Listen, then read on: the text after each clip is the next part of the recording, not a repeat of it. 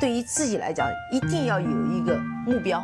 一个企业，它真的要对什么人负责任？嗯，要对社会负责任，嗯，对员工负责任，对股民负责任。这个三个责任，一个国家的发展，实体经济是永远是是顶梁柱。各位好啊，给你一个真实生动的格力电器，我们给的比你要的多。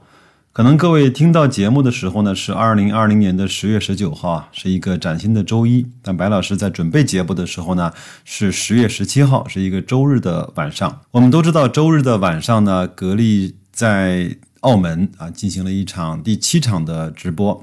我看到大概十一点钟的时候，应该是销售了六个多亿，七个亿不到。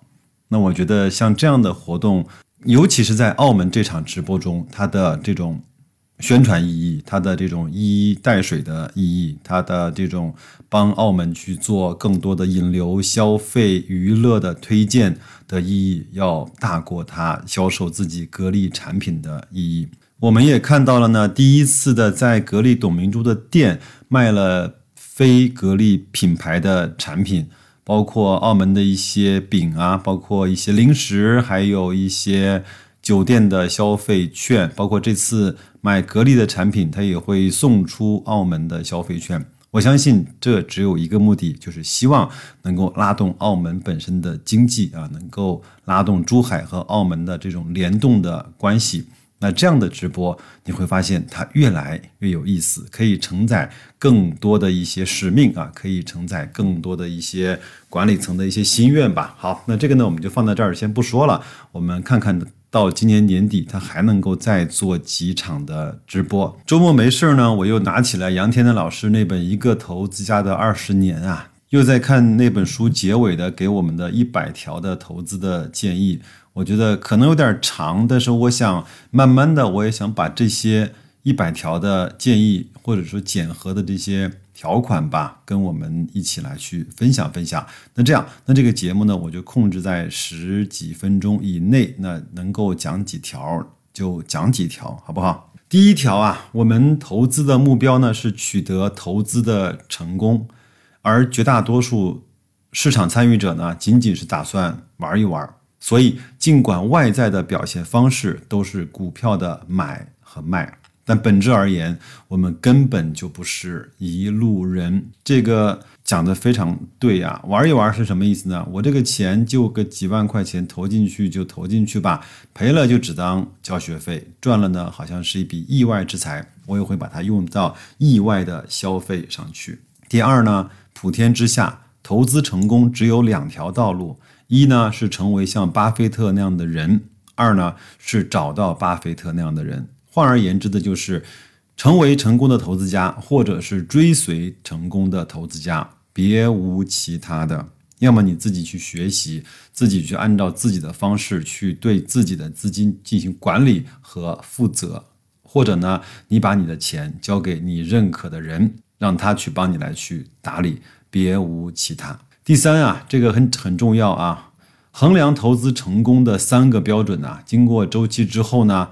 第一呢是跑赢大势，第二呢是绝对盈利，第三要解决问题。这个呢是杨天南一致的观点，我也特别的认可啊。是这样，第一呢是跑赢大势，我们说跑赢上证不算什么本事，跑赢沪深三百才是一个标准的一个衡量的方法。我相信这一条啊，大概就能够筛掉了百分之八十到九十的个人投资者。第二个呢是要绝对的盈利，就是说我们不能够说啊，这个市场下跌了百分之二十八，我下跌了百分之二十五，我跑赢大势了。不好意思，那你也是亏了四分之一嘛。所以它要绝对的盈利，这个就更难了，对不对？不对。第三条呢是要解决问题，这就是你能不能通过投资啊来改善你的财务状况，能不能通过投资啊来去。解决你的财富问题啊，能不能买起房嘛？能不能安心的去养老？甚至能不能实现我们所谓的叫财务的自由吧？根据二八法则来看，以及从历史经验来看呢，三条全部通过的人，甚至不到百分之一。显然，白老师也不在这个百分之一的比例中啊。我在努力啊。好消息呢，是中国有一亿股民，那百分之一呢，就是一百万人哈。第四啊，我们的使命呢，就是帮助那些可以帮助的人取得投资成功，而不是帮助他们成为投资家。那所以杨天南的就成立了一个，应该是叫金石投资吧，做了一个这样私募的这样的一家公司啊。第五呢，投资成功的人和成功的投资人这两个词的数字啊，字数虽然是一样，仅仅排列不同，但其内涵相去甚远。就身边而言呢，前者就是投资成功的人要远远的多于后者，就是成功的投资人啊。第六呢，定义投资家的五个要素。对于投资家的定义呢，我认为应该包含五个要素。第一呢，一个投资家应该在穿越周期的情况下跑赢指数，绝对的盈利，解决问题。并将投资知识传播于社会，帮助他人达到财务自由的境界。第七，知不易，行更难，知行合一啊，难上加难。这是我们对于投资的描述。投资啊，本来就是一件有风险的事情，无论我们做怎么样的努力，都是仅仅增大胜算的概率，却无法消除风险本身。第八呀，我们唯一可以承诺的是啊，继续秉承一贯的道德良知，一如既往的勤奋工作，运用自己已有的知识经验，并不断的以开放的心态与时俱进，坚忍前行。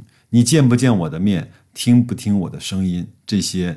都没有不同。第九啊，我们的时间与精力都有限，因此呢，座位也有限。那些有着有钱就是大爷的人啊，应该明白，在这个不易的时间，德才兼备的人也是稀缺的资源。要想你出钱，我为什么要替你管这个问题？我们对于仅有资金所谓客户啊，并无兴趣。我们希望遇见的是理念认同、志同道合的同路人。能遇见人很好、钱很好的情况固然好，但如果必须在人很好、钱一般和人一般、钱很好的二者之间啊选出一个结果的话，我们宁愿选择前者，就是人很好、钱一般。我有一个朋友啊，他自己呢把孩子呢送到了一个所谓的国学的一个小学，那个小学呢应该是南怀瑾的后人开的，用国学的理念来去教孩子。如何的去面对各自的童年和少年？他呢也很奇怪，他这个学校只面试家长，不面试孩子。他认为孩子没有什么差异，每个孩子都是可造之材。但是他能不能造得成，大概率在进我这所学校之前，跟父母亲是相关的。那所以他只面试家长。他看看家长对孩子的教育，以及家长本人是一个什么样的人。那这样的话，就要找到家长认可他们的教学方式，包括对孩子的成长方式的这些人，他们才会招收这些人的孩子进到学校来。这个其实也一样，就是钱都是一样的，但是呢，管理这些钱和在这些钱背后的预期是不一样的。所以要面试钱的主人，而不是面试钱。本身啊，第十啊，多年以来，我们一直是自己最大的投资人。通俗点讲，我是用自己的钱练出来的。其实每次读到杨天南这些文字呢，我都有一些感慨啊。白老师呢，虽然不能够跟杨天南先生呢相提并论，但是我们也有着一样的情怀。当然，这个情怀跟能力本身有大小之分啊。那白老师呢，也是通过自己的这种努力啊、学习啊、实践呐、试错呀、撞墙啊，也是经历了很多投资上的坎坷。当然，我觉得我可能还能够排进我们整个中国投资者的前百分之十，因为如果按照一赚二平七亏的标准来衡量的话，那至少在我进入投资市场的这些年，那我还是一直在盈利的。那有没有绝对盈利呢？有些年份有，有些年份也没有。那能不能解决问题呢？我觉得逐渐的在解决我自己的财务问题。当然，我也相信这是每个人来到这个市场希望能够给自己树立的目标，是吧？这会儿呢，我的手机上还在放着董明珠澳门的直播的画面，给大伙儿稍微听几十秒钟吧，也有点现场代入感啊。那就来了。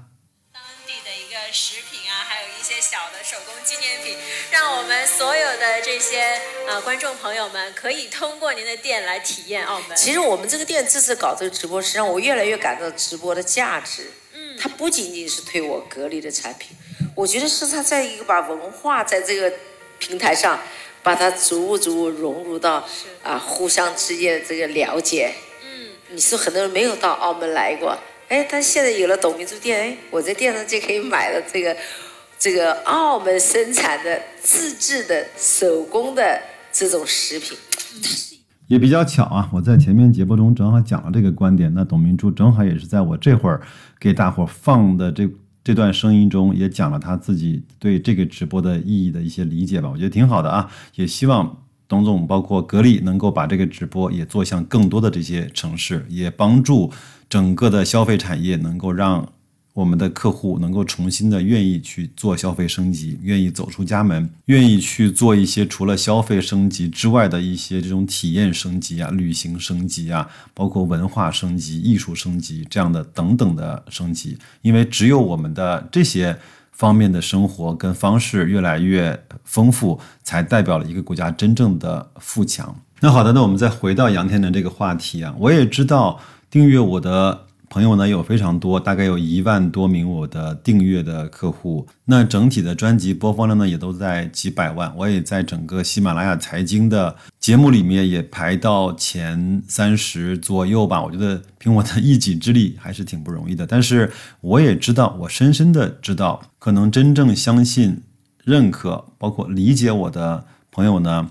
没有那么多，我不指望他以万为单位，甚至我都没有奢望他能够以千为单位。我甚至想，如果能够有百来个这样的志同道合的、真正能够认可相互的投资理念，甚至是生活方式的人在一起，我们组成一个非常紧密的小团体，那样的话，我都认为自己的这些所有的努力和平时的这些傻傻的坚持，就有了真正的。意义，好吧，大周一的我也不再发那么多感慨了。继续祝各位在本周啊工作愉快，投资顺利。有什么事儿咱们留言区见。那就这样，再见各位。